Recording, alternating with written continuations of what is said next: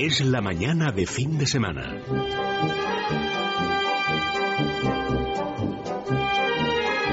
La hora de motor 16.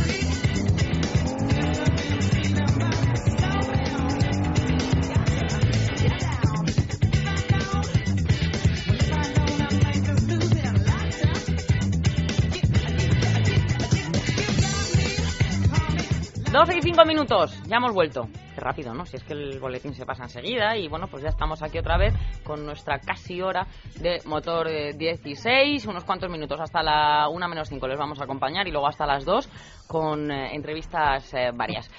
Eh, pues hablamos de los coches. Eh, Alonso pues ha tenido que abandonar a la segunda vuelta. Vettel, el que es actual campeón del mundo, pues primera victoria de la temporada. Andrés Más, ¿qué tal? ¿Cómo estás? Buenos días. El trancazo, bien. Abrazado a la miseria. ¿Pero qué dices? Lo que oyes. No, por favor. Ay, sin embargo, a Goyo se le ve mejor cara. De Segovia tenías que ser. Hola, ya sabes que el viento por allí. ¿eh? ¿Te das cuenta? Serrano, Goyo, Goyo serrano. morenete también. Le pasa Claro. lo que a mí. Si tú por qué eres Claro. tan morena siendo de Segovia? ¿Por qué allí tenemos la piel de aquella manera? Claro, es que morenos ganamos mucho. ¿Verdad ¿no? que sí? Claro, El moreno sí. sienta Estar, mejor, la- todo, ¿verdad? animado. Más Venga, animado. venga, venga, venga. Andrés, Vamos ¿qué te pasa? Que no has tomado el sol. no, Está para no. poco sol el tiempo, de todas Llevo maneras. sin ir a la playa desde septiembre, imagínate. Pues tampoco pasa nada, yo llevo sin ir mucho tiempo, pero en fin. Bueno, eh, cuéntame un poquito de qué vamos a hablar. ¿Habéis visto la carrera? Hemos visto la carrera, sí, nos hemos levantado. Vaya plan, ¿no? Ahora hablaremos con Javier Rubio. Ahora pero hablaremos. Movidita. Sí. Se han empecinado, ¿no? Ahí los de Ferrari han dicho, venga, venga. Bueno, ahora, ahora contaremos porque ha habido de todo. Eh, bueno, como siempre, noticias de actualidad. Eh, el en el debate vamos a hablar de un informe, el Eurotest, en el que dice que solo un 5% de los españoles sabría actuar ante una emergencia. Vamos a hablar con una persona de la Cruz Roja eh, y conoceremos datos bastante preocupantes sobre este tema, como por ejemplo que solo el 43% de las personas encuestadas españolas habrían realizado una llamada a los servicios de emergencia. Eso es mm, para tenerlo en cuenta. Sí. Eh, hemos probado la gama Hybrid 4 de Peugeot en situaciones límites de adherencia en los Alpes a 12 bajo cero con una capa de medio metro de nieve Au. con lo cual pues eso va a dar mucho que hablar también, va a ser interesante. Nos hemos puesto al volante del nuevo Mercedes CLA, eh, que la marca alemana sigue moviendo fichas, sigue rejuveneciendo su gama y su cartera de clientes y del nuevo clase A pues eh, ha nacido esta berlina de la que Goyo nos va a hablar en profundidad. También tendremos nuestro consultorio jurídico de legalitas, como todas las semanas, y luego, pues eso, hablaremos con Javier Rubio de la carrera y de la polémica suscitada a raíz del pique entre los dos pilotos del equipo Red Bull, en la que la respuesta podría esconderse tras el nombre en clave Multi21. A ver, que nos cuente Javier ¿Cómo? ese Multi21 es un, un nombre Órdenes en de clave, equipo. órdenes de equipo y que nos diga Javier luego a ver de va. Venga, pues Javier que nos estará escuchando. Javier luego nos lo cuenta, será como eso de menos 20 cuando estaremos eh, con él, una menos 20.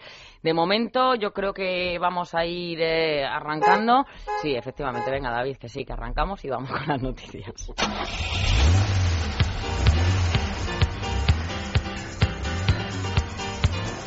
¿Y qué te hace gracia? ¿Que toque el claxon ahora? ¿Por qué? Pues sí, venga, vamos a pitar. Me ha hecho gracia, porque parecía que lo estabas pitando tú. Claro, esto está muy bien. Está prohibido, lo ¿sabes? ¿Pitar? Mm, sí. A mí me paró la policía una vez por pitar. ¿Qué dices? Sí, sí. No Pues se aquí puede. les encanta eso de pitar y en cuanto pueden, digo, aquí en Madrid, vamos, que Pues si vas a en Italia, cuanto pueden, pi, pi, pi, digo, ¿qué pasa? Pi, pi. ¿Por qué pi? En China hay, hay casi más ruido de los claxons de los coches que de la gente. de la gente, sí, ¿no? sí, sí. Bueno, ay, luego le preguntamos a Javier Rubio qué le pasó ayer con, con la benemérita, porque Sí. algo le pasó. Venga, cuéntame, Andrés. Noticias. A ver, los transportistas de autobuses piden un aumento de velocidad en autopistas. Asintra, ¿no? Ha solicitado un incremento del 10% de la velocidad máxima de estos vehículos en autopistas y autovías. La propuesta de Asintra se concreta en dejar los actuales registros de velocidad máxima en las vías convencionales y aumentarlos a 110 kilómetros por hora en autovías y autopistas para el transporte en autobús. Asintra alega que las nuevas limitaciones recogidas en el proyecto normativo que modifica el Reglamento General de Circulación, de concretarse, supondrán una importante reducción de 10 kilómetros por hora en todas las carreteras convencionales, lo que sin duda respeta eh, y restará también pues la competitividad al principal modo de transporte público, el autobús más utilizado por los usuarios. Pues la misma perplejidad que nos crea la bajada de los límites para todos los vehículos lo podemos extender a los autobuses, un sector que puede ser de los más perjudicados y que no le viene nada bien. Más cosas. Peatones denuncian que el nuevo reglamento de tráfico les va a obligar a volar. ¿Qué dices? Como lo oyes. Bueno, pues el Foro de Organizaciones Peatonales de España, andando, Qué, curioso, ¿no? Ha renunciado hoy en el eh, borrador del nuevo reglamento de circulación que permite a los ciclistas ir por las aceras. Deja a los eh, viandantes sin opción que volar sin más opción que volar para poder circular con seguridad. La circulación de vehículos en aceras supone un peligro para niños mayores y discapacitados. Esto es lo que dicen y explican y piden que, no se solucione la situación de, debilidad de los ciclistas en las carreteras a costa de los peatones, que son los más débiles de todos. En su lugar, lo que proponen pues es aumentar el número de carriles bici, recordando eh, pues que este espacio es para este uso en concreto y eh, bueno pues recortando el espacio de los coches y fomentando la peatonalidad de las, de las ciudades. Sí, la convivencia en las ciudades entre distintos medios de transporte es un problema de difícil solución en el que cada uno tiene sus razones. Fomentar un medio frente a otros acaba generando problemas, no cabe duda y la gran mayoría no sabe aplicar primeros auxilios en un accidente de coche. Este es uno de los temas que vamos a tocar en nuestro debate. Les recuerdo el teléfono 91 573 9725 91 573 9725 y David, ¿de qué te ríes? O sea, este, tengo al técnico que partido de risa porque digo el teléfono y él ya se lo sabe. Ah, que ahí no tiene el teléfono de efecto de llamada. ¿Para tú te crees que pueden estar con esto a estas horas de la mañana, a las 12 y 11? En fin, que si ustedes han, eh, pues, han atendido a alguien en primeros auxilios, son expertos, han tenido eh, bueno, pues esa oportunidad desgraciada en cualquier caso, porque una cosa que nos tiene locos. un accidente, que nos llamen, dime, Sobre todo una cosa que nos tiene locos, que, según esto casi todo el mundo ha hecho un curso de primeros auxilios y es que yo no conozco a nadie que lo haya hecho. En el cole sí, te van a clase y tú hiciste en el cole yo debí saltarme, debí saltarme esa clase. ¿Cómo que no? Yo no recuerdo. es que no, ibas mucho a clase tú. Lo que nos cuenta la noticia es que un 95% de los españoles no sabría aplicar los primeros auxilios en accidentes de coche. Este es el informe que ha hecho Eurotest y ha estado elaborado por los principales clubes automovilísticos europeos, entre ellos el RACE, ¿no? que siempre nos da marca un poco de, de autenticidad.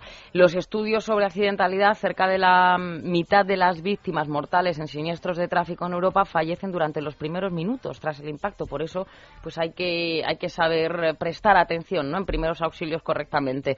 El informe expone también, respecto a nuestro país, a España, que solo la mitad de los conductores ha realizado un curso de primeros auxilios frente a una media europea que es del 68%. O sea que en esto también vamos un poquito. Es otra asignatura pendiente, sin duda, en nuestra formación como conductores y de ellos hablaremos luego en el debate. Vamos a hablar luego y vamos a estar con un responsable de, Cruz Roja que nos va a contar un poquito cuáles son esas normas básicas.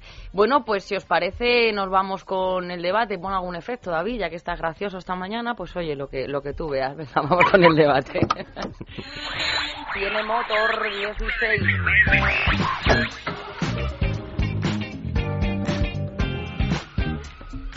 Bueno, pues a ver, cuéntame. Pues mira, eh, es un informe de Eurotest en el que también ha participado el RACE. Han cogido a 2.700 usuarios europeos de, europeos de 14 países y las, los resultados, las conclusiones son para España muy preocupantes. Las a temblar. Sí, sí, porque eh, lo que más destaca, lo que, más tener mucha sangre fría, Andrés, yo creo también para hacer esos primeros auxilios, aunque sepas, porque yo creo que, hombre, todos no, estamos hablando de que muchos no saben, ¿no? Pero sí tenemos nociones básicas de, pues, el boca a boca, por ejemplo, la postura de defensa, eh, todas estas cosas, pero da miedo, ¿no? Da respeto parar, o sea, parar no porque tenemos que parar, pero Luego, en este estudio lo que dejan claro es que el 95% no sabría hacer una maniobra de reanimación ante una parada cardiorrespiratoria, el 95%. Pero bueno, eso todavía se entiende un poco. Pero que solo la mitad de los conductores haya realizado un curso de primeros auxilios eh, frente a una media europea del 68, yo, como hemos dicho, yo no conozco a nadie que haya hecho. Yo, a, queridos, mi alrededor queridos no oyentes, queridos oyentes, en el código de circulación, si no me confundo, hay un capítulo, ¿no? Dedicado a esto. Pues mm, muy liviano. Es que como el código de, de, circulación va evolucionando, eh, yo creo que los que tenemos el carnet de hace bastantes años, ahí no, vamos, las nociones eran pasar por encima. O sea, no, lo que es hacer un curso de reanimación como, como lo que estamos viendo aquí, y cómo actuar y cómo actuar en caso de accidente. Pero esto es como lo del anuncio. Haberse sacado el carnet y no saber primeros auxilios error. Pues lo mismo, eh, lo mismo es que si yo soy la primera que nos sacamos el carnet de conducir y creemos que ya, bueno, pues ya luego todo lo marca el, la dinámica del, día, ¿no? Y la jungla que es el los asfalto, países pues, que no. los países que hecho, eh, los países que han obtenido mejores resultados eh, en esto han sido los países como Croacia, Austria o Alemania con porcentajes del más del 95%, donde es obligatorio recibir un curso de primeros auxilios durante la obtención del permiso de circulación. En España no es obligatorio. Ya. Bueno, yo estoy 100% segura, en este caso del primer, los primeros auxilios, bueno, no es un tema del que vamos a frivolizar, pero que si ahora mismo hacemos una pregunta sobre algún tema del código de conducción de... sí, que también se han quedado un poco en el olvido. que muchos conductores no tienen ni repajolera idea. Entonces, así también nos va muchas veces. Es que yo creo que lo de la educación vial va mal, pero desde el principio. A ver, 12 y 16 minutos. He dicho Javier y tengo a Juan Jesús Hernández, que es responsable del plan de salud de Cruz Roja, experto en primeros auxilios. Hemos querido hablar con alguien especialista para que nos cuente por lo menos qué hacer, ¿no? En esos casos y lo primero, primero, primero que debemos hacer y cómo, cómo actuar. Juan Jesús, buenos días. Hola, buenos días. Pues cuéntanos, los datos son muy malos, ¿eh? según eh, Eurotest, y la verdad que es para echarse las manos a la cabeza. Bueno, eh, los datos efectivamente están ahí. Como estáis comentando, en nuestro país no es obligatorio la, la realización de un curso de primeros auxilios para para poder conseguir el permiso de circulación, con lo cual, eh, bueno, pues eso hace que otros países europeos nos, nos adelanten en cuanto a, en cuanto a formación. Quizá eh, el tema de los primeros auxilios en España no tiene solamente que ver con, con la conducción, sino que en general nosotros desde Cruz Roja estamos intentando que sea eh, una materia que se incorpore en la formación de los, de los niños en los colegios e institutos, de forma que todo el mundo pueda tener el acceso a, esas, a esos primeros a esos conocimientos para poder saber cómo actuar en, en los primeros momentos de un accidente, sea de tráfico o sea de otro tipo. Bueno, ¿qué tenemos que hacer, eh, Juan Jesús? Nada más Aquí habla de, una cadena de respuesta ante una emergencia. ¿Hay una cadena en España de respuesta?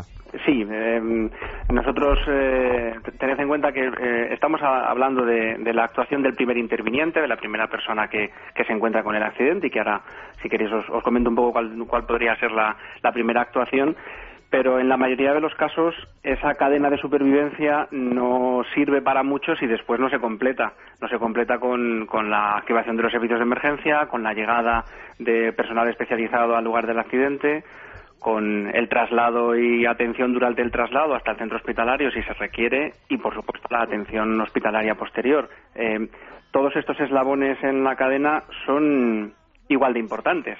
Eh, podemos tener un equipo sanitario que mm, funcione en la ambulancia perfectamente, pero si nadie detecta el siniestro y avisa, eh, de poco va a servir. Eh, de la misma forma, si una persona está muy bien formada en primeros auxilios, pero no consigue que llegue al lugar de los hechos una ambulancia para hacer el traslado, tampoco va a servir de mucho, con lo cual necesitamos que todos los eslabones funcionen y funcionen coordinadamente y como, como digo, todos son igual de importantes. ¿no? Eh, mm, eh, quizá lo, lo, más importante que yo os quiero comentar es que eh, las primeras actuaciones en el momento del accidente se realizan y son fundamentales y además no es, muy, no es necesario que la persona tenga unos conocimientos muy avanzados en primeros auxilios. Eh, nosotros hablamos de que las primeras eh, actuaciones se reflejan o se, se resumen en lo que nosotros llamamos conducta paz, que son las siglas de proteger, alertar y socorrer. Cuando nos encontramos con un accidente, lo primero y más importante es hacer seguro el lugar del accidente. A veces uno, por su, eh, por su buena voluntad, pues eh, eh, baja de su vehículo sin la seguridad adecuada y, y, no solamente no va a servir para mucho lo que él haga, pues, sino que además él mismo se puede poner en riesgo. ¿no? Esa primera parte de la actuación, ese proteger eh, está al alcance de todos y, son eh, eh, bueno pues pequeñas pequeños actos que, ayudan mucho a que el, accidente no se haga peor y que además podamos eh, continuar con la cadena de la supervivencia. Significa que dejaremos nuestro coche en lugar seguro, significa que cuando salgamos del vehículo eh, llevaremos el chaleco reflectante puesto, eh, significa que vamos a señalizar el accidente, que vamos a apagar el contacto de los vehículos, que no vamos a permitir que se fume en el lugar del accidente. Todo esto que parece que a veces se nos pasa como un poco de, soslayo, es fundamental para que podamos seguir realizando esta, esta atención de primeros auxilios. Una vez que hemos hecho seguro el lugar donde, donde estamos, vamos a hacernos una, una idea de qué es lo que ha ocurrido para poder hacer lo que llamamos la llamada de emergencia, la A de avisar. Y esto es fundamental. Eh, como decíais, eh, los estudios nos dicen que en los primeros minutos es donde se produce la mayoría de los fallecimientos. De hecho, eh, hablamos que en los, en los cinco primeros minutos es un momento crítico, pero podemos incluso extenderlo a lo que llamamos la hora de oro, que es esa primera hora después del momento del accidente.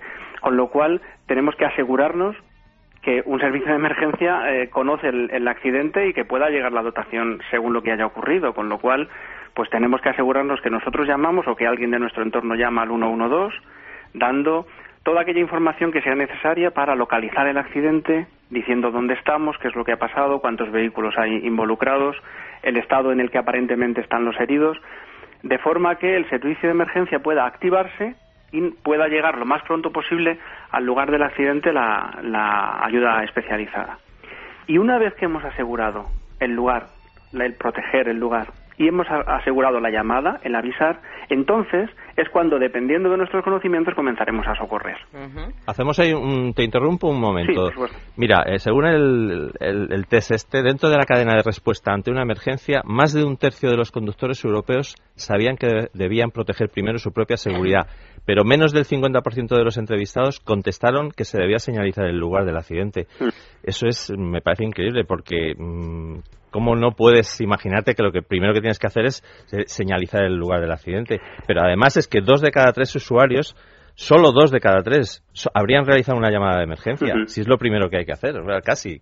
Claro, eh, fijaros, a veces el sentido común es el menos común de los sentidos. Eh, a, veces, ya, como os decía antes, a veces no es tanto el tener unos conocimientos avanzados en primeros auxilios, que por supuesto si los tienes vas a ser de mucha autoridad, sino a veces el, el, el, estar tranquilo, el pensar con claridad y el, y el saber que lo, lo importante efectivamente son estas dos, estas dos primeras fases, ¿no? El, el, proteger el lugar, sobre todo mm, desde el punto de vista también egoísta por tu propia seguridad. Porque mm, además de nada deba servir al herido que la persona que le pueda ayudar se accidente también. Claro.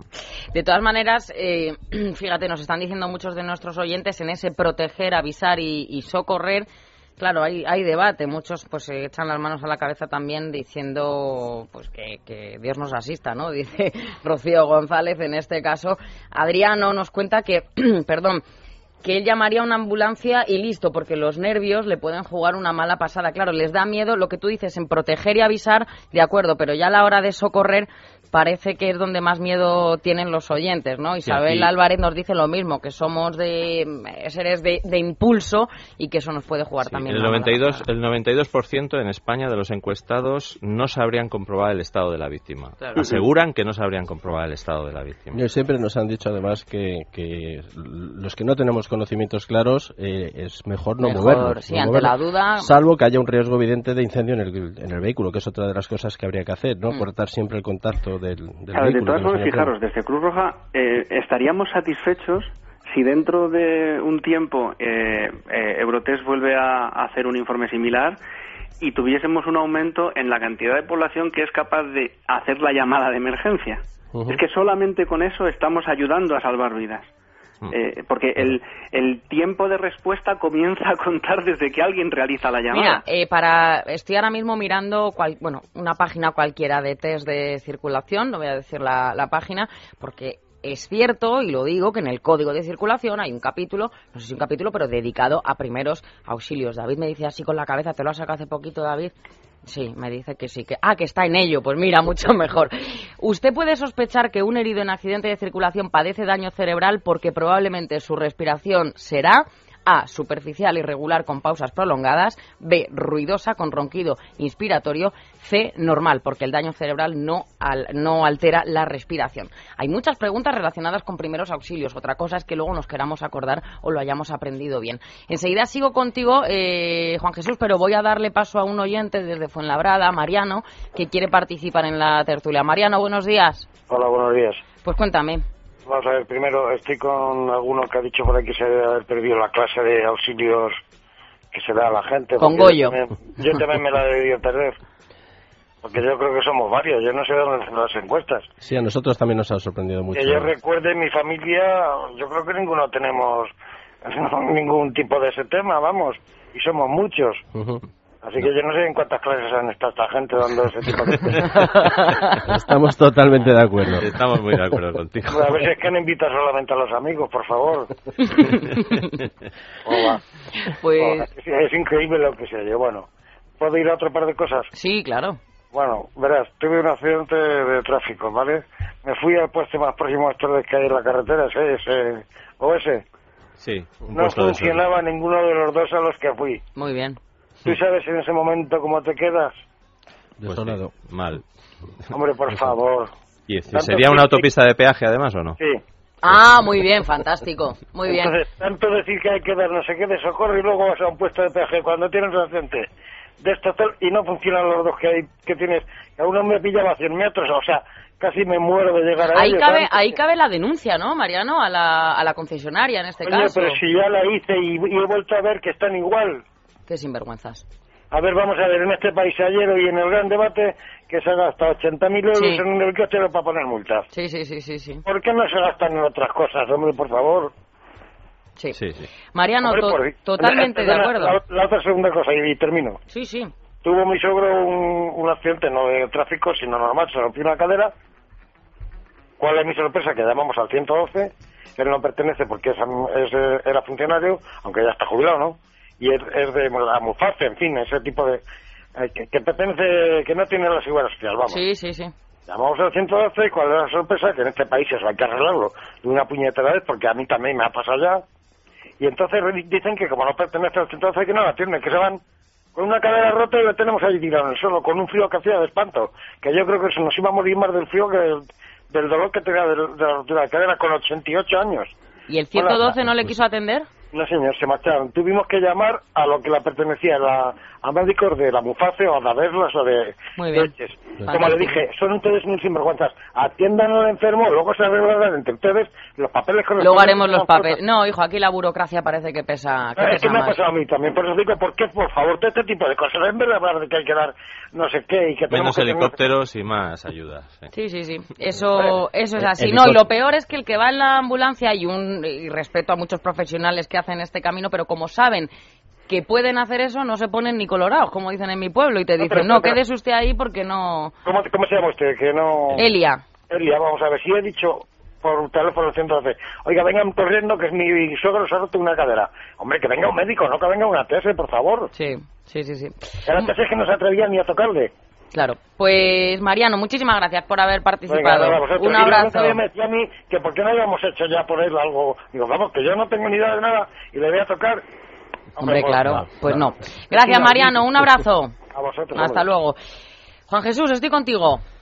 Pues son, son experiencias desagradables, la verdad, las que estamos escuchando, ¿verdad? Pero bueno, de momento nos quedamos con esa pauta, proteger, avisar, socorrer. Y yo sí te pregunto, en el caso de socorrer, para los que nos están escuchando, como bien ha dicho el amigo Mariano y muchos que nos perdimos ese curso, ¿qué es lo primero que hay que hacer?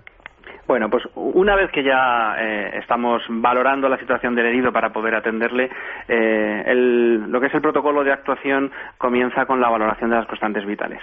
Eh, las tres constantes vitales fundamentales que nos indican el estado en el que se encuentra una persona son la conciencia, la respiración y el pulso. Y normalmente la valoración la realizamos por ese orden, porque cuando una persona está consciente, eh, eso ya nos da mucha información. De entrada ya sabemos que respira y que tiene pulso, porque si no, no, podría mantener esa conciencia. Entonces, em, nosotros lo que hacemos em, eh, para valorar la, conciencia es eh, dar un pequeño estímulo táctil, tocándole la, la mejilla al herido, por ejemplo, preguntándole, dándole al mismo tiempo un estímulo verbal, para preguntarle, pues bueno, ¿qué te pasa? ¿Cómo estás? De forma que podamos valorar si existe una respuesta o no y entonces nos pueda indicar si está o no consciente. Esto es fundamental porque mientras la persona mantenga la conciencia, eh, la respiración y el pulso se mantienen y mm, en estos casos no es necesario, si no tenemos más conocimientos, eh, ni siquiera moverle simplemente esperar a que llegue eh, la ambulancia. Eh, en el momento en el que la persona nos contesta, pues lógicamente podemos hacer lo que nosotros vayamos, hacemos, llamamos valoración secundaria, en el que bueno, pues podemos irle preguntando si tiene algún punto de dolor, si hay un punto de sangrado, de hemorragia que podamos eh, controlar, etcétera, ¿no?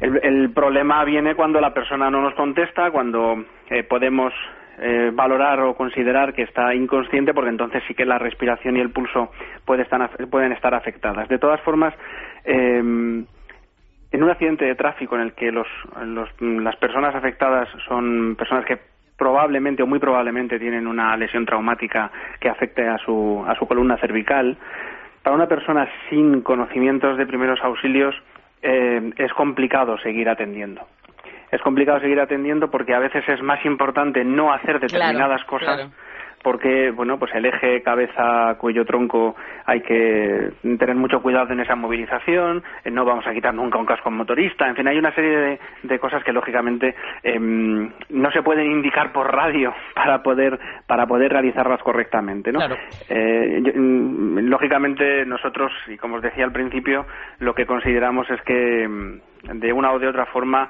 eh, todo el mundo tiene que tener una o debería tener una formación en primeros auxilios eh, por medio de un curso de formación que les permita atender con garantías. Además, yo quiero daros un dato eh, muy a veces muy importante, ¿no? Y es que em, en torno al 70% de las ocasiones en las que una persona con conocimientos de primeros auxilios pone estos conocimientos en funcionamiento, lo realiza con una persona de su entorno.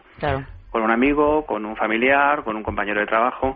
Es decir, que em, eh, son situaciones en las que voy a tener una mayor gratificación que cuando atiendo a una persona que no conozco, a veces una mayor seguridad, porque, mm, bueno, pues eh, me da como más, eh, estoy como, como, más incisivo a la hora de atender cuando, cuando es una persona de mi entorno, aunque también es verdad que cuando atiendo a una persona de mi entorno más cercano, el nivel de ansiedad suele aumentar. Claro, eso está claro. Juan Jesús, muchísimas gracias por haber estado con nosotros. Nos quedamos, insisto, con eso proteger, avisar, socorrer, paz y luego pues el nivel de conciencia, de respiración y de pulso. Muchísimas gracias por haber estado con nosotros, Juan Jesús Hernández. Nada, gracias a vosotros. Un abrazo, hasta luego. Hasta luego. Nos vamos a publicidad y enseguida volvemos con qué, Andrés? Con el Hybrid 4. Perfecto. La hora de motor 16.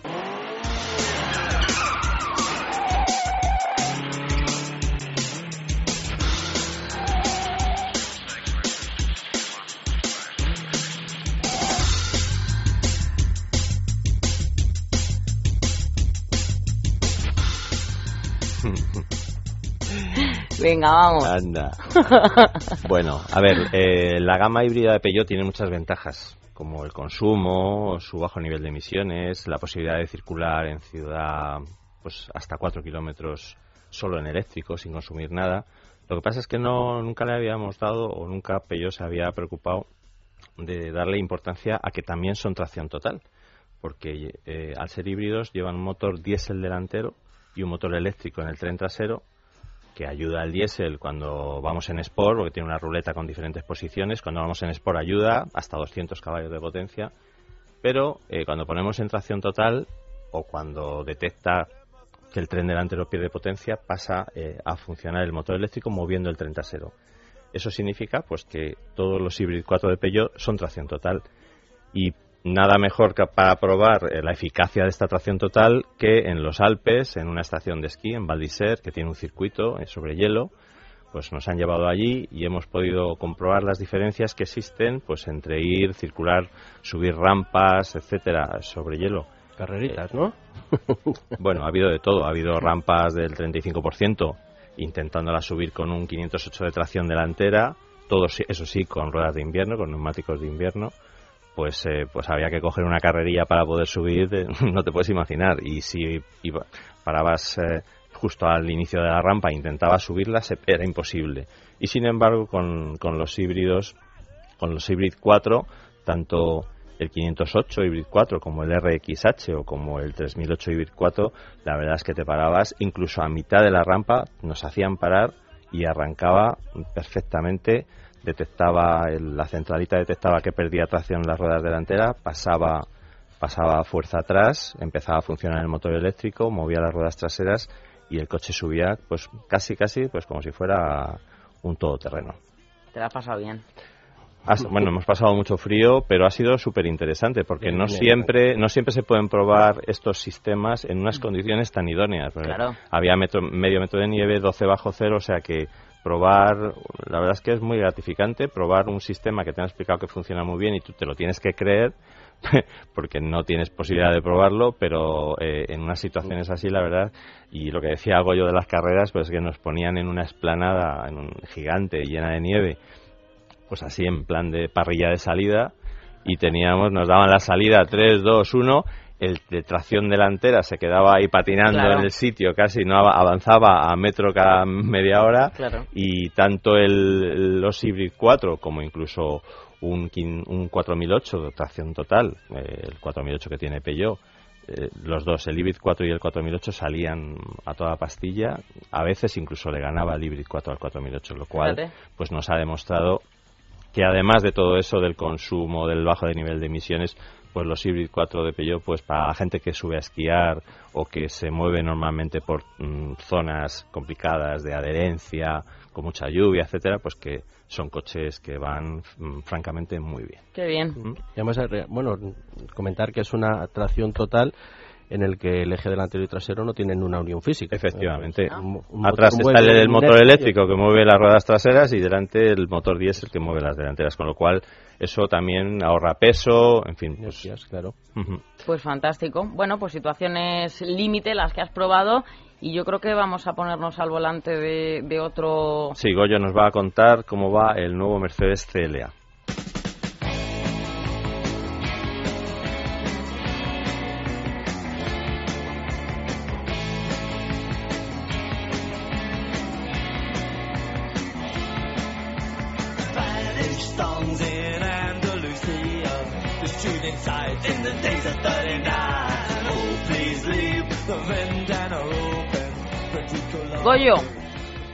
Cuéntame. Cuéntame tú. Cuéntame tú. A ver. Pues nada, esta semana hemos estado al volante del, del nuevo Mercedes clase, el, bueno, clase CLA. El CLA, ¿no? Eh, bueno, pues es, un vehículo más, es en el afán que tiene Mercedes en, ir haciendo cantera, porque como recordáis hace meses hablábamos de la clase A, son vehículos pues con un enfoque mucho más juvenil, pues para rebajar la, edad media de los clientes. Y bueno, pues eh, en su objetivo también, Mercedes quiere en el 2020 liderar el mercado mundial de vehículos. Entonces, bueno, está sacando una gama cada vez más amplia y más completa. El, el, CLA, bueno, pues es un, es un vehículo que, parte desde la, de la plataforma del, de las clases A y B. Es, un vehículo que mide 4,63 metros de, de, longitud. Es un coupé de, con cuatro puertas eh, al estilo del Celeste, que en la gama alta es como si hubiéramos cogido el coche en la película Cariño han cogido a los niños, pues lo mismo, rayos catódicos y lo han reducido varios escalones por debajo.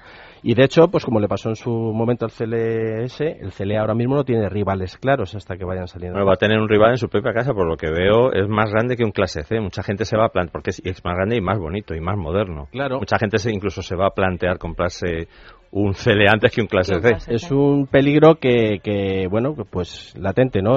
son 4 centímetros más largo que el clase C actual. Lo que es cierto es que, bueno, el año que viene la clase C sí va a tener una nueva generación que va a ser más grande, va a tener más calidad, pues precisamente para poner un poco tierra de por medio con, con este CLA, que es un rival ahora de, de cuidado, ¿no? el, el, diseño eh, de este vehículo, la verdad es que nos ha encantado. Es un vehículo precioso, ¿no? El, del pilar central hacia adelante es un clase A, o sea, todo lo que es el volante, salpicaderos, asientos y demás es un clase A, y, eh, porque, bueno, como hemos dicho, comparte plataforma. Eh, una pequeña pega, pues que en las plazas traseras eh, la altura es un poquito justa, porque yo no soy tampoco un tiarrón y daba con la cabeza, ¿no? Pues, la caída de techo la han hecho muy bonito, pero bueno, la habitabilidad atrás es un poquito. ¿Y es mucho más caro que un clase A? Sí, bueno, el, el clase A parte desde 25.000 euros, creo recordar. Este, en la clase, el CLA, eh, son 31.500, el más barato, ¿no? O sea, sí. O sea, se pone. Es más coche también, ¿no? Comparte plataforma, pero es bastante más coche. Eh, ¿Qué podemos decir? El- la aerodinámica. ¿No? Hay que, hay que Bate hacer el- es el aer- más aerodinámico del mundo. El coche de serie más aerodinámico ahora mismo del mundo. Increíble. O sea, tiene un CX de 0.23 hasta que salga una, una edición ahora que van a sacar en verano de Blue Efficiency eh, que va a tener 0.22. Y esto tiene su importancia, ¿no? O sea, el coche está perfectamente, eh, a nivel de diseño, es casi perfecto, ¿no? Carenado por debajo el y tal. consumo, Pero ¿no? peso, peso y aerodinámica ahora que mismo son las todo. claves para reducir. Claro, hay un dato. Por cada cuatro puntos de CX que, que se rebaje, el consumo es casi medio litro menos. Es como si le quitáramos 100 kilos al coche. Ajá. O sea que realmente es, son datos para, para tener en cuenta, ¿no? O sea que además de bonito, pues es muy eficiente de cara, de cara aerodinámicamente hablando. Eh, gama de motores, pues los conocidos en la clase A y clase B. ¿eh? Tenemos cinco motores con potencias entre 122 y 211 caballos, tanto motores de gasolina como diésel. Todos ellos con sistema Start-Stop cumplen la normativa Euro 6 que va a entrar en vigor el año que viene. Cajas de cambio manuales, menos las versiones más potentes que llevan de serie una caja de doble embrague de 7 velocidades. Eh, como hemos dicho, son todos vehículos de tracción delantera, pero ahora en verano llega una versión, dos- la dos- versión 250 con 211 caballos que va a tener tracción total eh, 4MATIC. Y bueno, pues eh, la verdad es que dinámicamente nos ha encantado. Hay dos tipos de suspensión, la normal y una, y una deportiva que rebaja la altura de la carrocería y que yo no recomiendo porque con la normal tenemos más que La suficiente. Y bueno, pues tiene un- una avalancha tecnológica en asistentes de conducción, tanto de seguridad como de confort, como de conectividad. En la a- línea de Mercedes. Y como hemos Claro. dicho, bueno, pues se, ve- se pone a la venta el 12 de abril eh, y el precio pues entre 31.500 y 42.700 euros. Un Pues vehículo nada, muy apetecible. Un vehículo muy apetecible, efectivamente. Y apetecibles para los oyentes, pues las consultas que hacemos con legalitas porque resuelven dudas, así que yo creo que nos vamos a ir eh, con ellas, pero antes publicidad. La hora de motor 16. Es la mañana de fin de semana. Bueno, hablamos con Sergio Herrero de Legalitas. Buenos días, Sergio. Buenos días. Mira, Antonio Oliver de Madrid nos pregunta las consecuencias penales de conducir sin carné o sin puntos en el carné y si puede ir el conductor a la cárcel. Bueno, pues efectivamente así lo prevé el Código Penal. Podría, podría ocurrir, aunque no es ni mucho menos lo habitual. Eh, conducir sin puntos en el carné o sin carné, lógicamente, no puede llevar aparejada una sanción de, la pérdida del carné, porque no lo tenemos.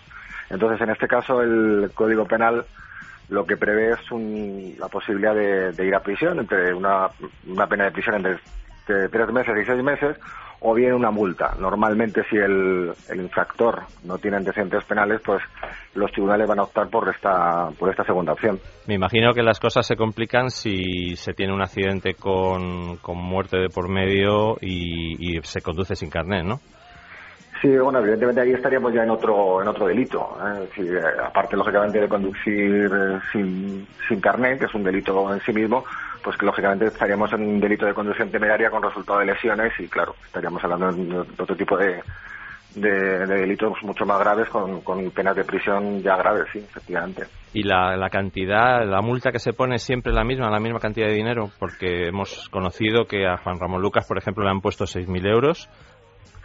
Sí, bueno, la, la, la multa eh, se tiene en cuenta la capacidad económica de- del infractor para la imposición de la multa. Es decir, hay un baremo, eh, se, se paga por cuotas, por 10 cuotas multa, las cuotas son las mismas, pero eh, el importe de cada cuota con un mínimo de 2 euros a, eh, hasta un máximo de, creo que son de 200 euros, eh, va a depender de la capacidad económica de, de quien de quien comete la infracción. Entonces, eh, por eso es normal que a lo mejor si pillan a un eh, a un famoso o a alguien con capacidad económica elevada o un deportista o un futbolista, como ha habido otros casos, pues la, la sanción económica sea mayor que si eh, pues el infractor es una persona que a lo mejor está parada, que tiene mucha menor capacidad económica. Muy bien. Pues muchas gracias, Sergio. A vosotros. Bueno, pues vamos a dar un número de teléfono para todo aquel que quiera hacerse socio de Legalitas, que para que encuentre un servicio a la medida para solventar todo tipo de problemas legales que se pueden derivar de la utilización de un automóvil o de cualquier otra cosa. Y ya que por ser oyentes del programa de Motor 16 en el radio van a tener un 15% de descuento. El teléfono es 902 090351. Javier Rubio, buenos días. Buenos días, ¿cómo estáis? Cuéntanos, vaya, vaya carrera y neumáticos, como decíamos ayer, y sobre todo no sé si el empecinamiento del equipo, qué ha pasado con Alonso, cómo están los ánimos. Bueno, yo no sé dónde están los ánimos, creo que no precisamente en el seno de Ferrari, que también deberán estar, eh, yo creo, ¿no? Creo que hoy hemos subido, yo no recuerdo grandes premios como el de hoy, sobre todo en lo que ha ocurrido después de la pista, ¿no? Eh, lo del, que hemos visto en el podio hoy ha sido una escena para recordar y grabar en la historia de la Fórmula 1. Parecía que habían perdido. Bueno, es que fijaros la escena. Un piloto que es tres veces campeón del mundo y campeón del mundo actual, que tiene a su compañero de equipo que le está poniendo la cara colorada delante de todos los espectadores, delante de todas las cámaras, de una de transmisión de todo el mundo, tratándole casi como un niño pequeño, que es casi como se ha comportado hoy Sebastián Vettel, ¿no? Y francamente, eh, ya el desenlace de la carrera un poco lo hemos visto. Por un lado, luchando los dos Red Bull con órdenes de equipo, también los eh, Mercedes con órdenes de equipo. Y al final, pues en el equipo eh, Mercedes, eh, Rosberg las ha respetado y Vettel no. Esta es una parte de la historia. La otra que podríamos discutir es sobre si Fernando Alonso y Ferrari se han equivocado o no se han equivocado con esa maniobra de no entrar en boxes. Pero antes de irnos a Ferrari, cuéntanos lo del Multi 21, que mucha gente se ha quedado un poco alucinada con, con esa. Es un nombre en clave, me imagino. Evidentemente, pero yo creo que en principio hemos ido todos descubriendo la situación a medida que se iba produciendo. ¿no? Evidentemente, eh, cuando dos pilotos eh, luchan, del mismo equipo luchan en la pista como han luchado y como se ha defendido Weber, algo estaba pasando y en la radio lo iban diciendo. El ingeniero le ha dicho, vale, entendemos tu razón eh, a Vettel. primero le dijo Horner Estás un poco, es un poco tonto lo que estás haciendo, ¿no? Porque se supone que ya los dos pilotos sabían lo que iba a pasar, que la carrera estaba cerrada para ellos, las posiciones establecidas después de la última parada en boxes. A continuación, el siguiente ingeniero le ha dicho a, Vettel, eh, bueno, tenías ganas de ganar la carrera, pero luego tendrás que explicar algunas cosas, ¿no? El duelo ha seguido y al final, pues ha ganado, eh, ¿quién ha ganado, no? Vettel. ¿Qué ha pasado? Que al final le ha pasado factura y además yo creo que eh, 100% acertado Weber y para colmo, pues después eh, de la carrera se ha disculpado Vettel diciendo, eh, no, es que lo siento mucho. Bueno, mm, a mí creo que ha sido peor la disculpa que todo lo que hemos visto anteriormente, ¿no? Así que, bueno, pues esa es la historia, ¿no? Que Vettel le ha, entre comillas, según lo que el orden, la orden del equipo quería, le ha robado la victoria a Weber y esto no ha hecho más que empezar. Eh, Javier, yo, mm, yo no voy a discutir las, las órdenes de equipo, pero lo que está claro es que de cara al espectáculo pues ha sido muchísimo más entretenido. Aunque esto puede traer consecuencias, ¿no? En los próximos días de cara al, ambiente que se va a vivir en el, en el equipo Red Bull, ¿no? Bueno, la verdad es que si, sinceramente, si uno conoce a los pilotos y esto es como en el trabajo, uno también tiene que someterse aunque no le guste las decisiones de la empresa. Vettel no lo ha hecho hoy y habrá que ver si Weber lo hace en el futuro, ¿no? Evidentemente esto va a tener repercusiones dentro del equipo y veremos a ver cuáles son. Si Weber al final es disciplinado o cuando tenga la oportunidad esta temporada va a ser lo mismo que ha hecho Vettel y estaría plenamente legitimado para ello, ¿no? Y bueno, pues eh, yo creo que sí que efectivamente dentro del equipo pues eh, tendrán sus más y sus menos y gusten o no gusten las órdenes de equipo eh, es lo que hay, eso sí. un poco hoy ha sido como en el fútbol, ¿no? Que hay veces que tenemos partidos pues que el protagonismo no solamente es el juego en sí, sino la polémica que hay alrededor, con el árbitro, con un codazo, con una tarjeta roja, ¿no? Pues hoy hemos tenido algo parecido, ¿no? Y esto, pues, eh, Goyo, va a dar que hablar, seguro. El podio ha sido un poema. No, no, no, de verdad, el podio ha sido algo increíble. Además es que veíamos veíamos a Weber que estaba apretando las mandíbulas y apretando el micrófono con la mano mientras hablaba Vettel y se veía venir. Además, conociendo a Weber, que no se calla y que además cuando tiene razones más todavía se veía venir. Y realmente eh, yo creo que ha sido un gran espectáculo en el sentido, digamos, de, de, de, de polémica, de, de, de, romper sí, eso es lo que da emoción a un espectáculo. Javier, ¿cómo puede...? Eh, emoción sobre todo, más que emoción sí, es la, la, sensación de que se rompe esa rutina no y de que se crea... Pero Weber lo ha dicho bien claro, que Vettel no obedeció las órdenes del equipo. Bueno, es lo que en principio cuando decíamos que habéis preguntado por ese, ese código, ¿no? Evidentemente el código, la traducción exacta del código no la tenemos, pero sí es evidente que eh, le estaba diciendo, oye, eh, código 21, tú sabes lo que significa y te lo has pasado por arco triunfo, ¿no? Más o menos ha sido lo que le ha venido a decir. Luego, cuando ha hablado en el podio, pues evidentemente ha quedado muy claro eh, poniendo, digamos, todos los, todos los, los, diferentes, las diferentes piezas, ¿no? Del rompecabezas, la carrera, los mensajes de radio, el reproche, lo que ha dicho en el podio, la disculpa de Vettel, evidentemente estaba claro que hoy Vettel ha actuado como ha querido, es decir, a su propio interés, sin pensar en el equipo y pensar tampoco en... Javier, ¿cómo puede ser que rozando el alerón de Alonso no decidan meterle en boxes a cambiarlo? Mira, yo no me lo explico realmente. ¿eh? Eh, además, eh, también lo comentan en Twitter. En mi caso particular, pues he tenido la, suerte, si quieres, de, haber comentado muchísimas carreras en Eurosport, seguimos comentándolas, desde hace muchos años, y hemos visto muchos incidentes como este. El toque de un alerón que se queda medio descolgado, se queda en mala posición. Siempre se rompe. Siempre. ¿Por qué? Pues porque el alerón está pensado para unas carreras concretas, porque lo ha dejado en una situación, digamos, que según la curva pues recibe cargas diferentes, no puedes predecir qué va a pasar. Pero ¿y entonces, Javier, qué se pretendía con eso? Es que no, no entendemos. Pues la, única la única explicación que tenemos, que tampoco la entendemos, eh, es que, evidentemente, como en ese momento estaban todos con intermedios, Alonso no ha querido perder ese tren de la carrera inicial y ha dicho, bueno, pues a lo mejor pierdo 10 o 12 Tiramos segundos, pero cuando, cuando cambiemos todos neumáticos lisos, estoy en la pelea en el grupo, ¿no? Pero evidentemente eh, hay un cálculo de probabilidades que en estos casos tenía que haber hecho Ferrari y es que el título es la clave y cada carrera tiene que ser una carrera de consistencia donde consigas puntos, no solo la victoria, puntos. O ya ver que una vez que te ha ocurrido ese incidente, que es un incidente como tantos otros, tienes que plantearte que esto es un cálculo de riesgo, de probabilidades. Que se rompiera el elón era muy elevado, que te quedaras fuera de carrera muy elevado y han jugado con ese porcentaje y han perdido. Pues una pena. En fin, eh, Javier, muchísimas gracias. ¿Qué te pasó ayer? ¿Lo puedo contar? Sí. Claro. Bueno, pues ayer eh, íbamos en el coche cuando llegó la llamada, no pudimos haber parado a tiempo y paramos en la entrada de un cuartel de la policía eh, municipal, bien aparcados, los coches entraban y salían, eh, y salió un policía municipal con unos modales que no voy a contar aquí los detalles, porque además, bueno, le pedimos ayuda, literalmente, le pedimos ayuda explicándoles la situación, y me hubiera gustado que hubiera visto la gente los modales de lo que se supone que es un servidor público en una situación como la que estuvimos explicando eh, personalmente. ¿Pero cuál era, la, cuál era la infracción? ¿Estabais bien parados y le explicasteis que teníais que entrar? Estábamos en una entrada de un cuartel, aparcados a un lado. Los coches entraban y salían. No obstaculizábamos nada porque no somos tan tontos. No teníamos otro sitio donde parar ayer. Y en ese momento, pues eh, salió, le dijimos que estábamos en directo en la radio, le pedimos dos minutos y ayúdenos, por favor, que son dos minutos en directo en la radio. Y los modales, incluso con un niño pequeño, ¿eh? que tuvo este señor, fueron para verlos escuchar. Y luego además, claro, la típica chulería de que bájate, que te voy a darme la documentación, etcétera, etcétera. Ya.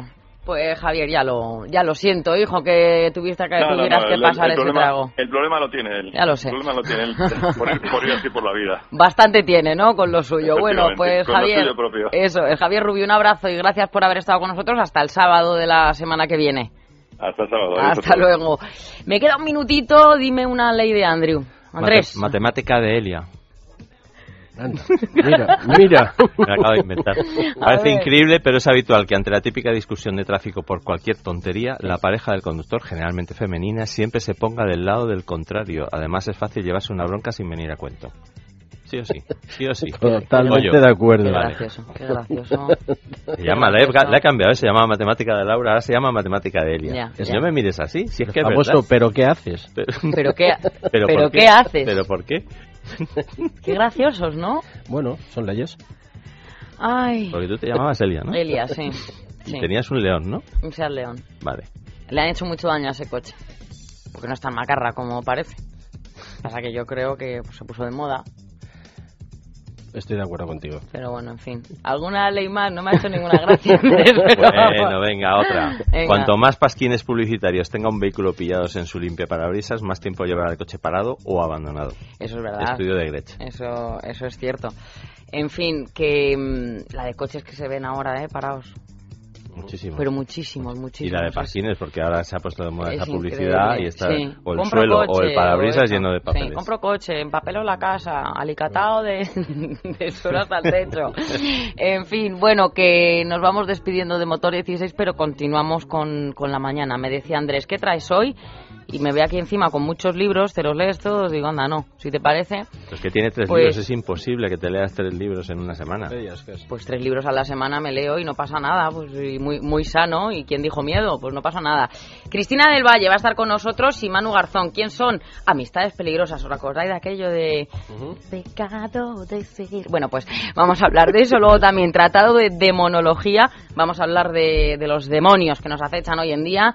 Fernando Alberca va a estar con nosotros, nuestra mente maravillosa. Y bueno, pues de Castilla y León y su Semana Santa. Todo esto ahora después de las noticias. Enseguida volvemos. La hora de motor 16. Es la mañana de fin de semana.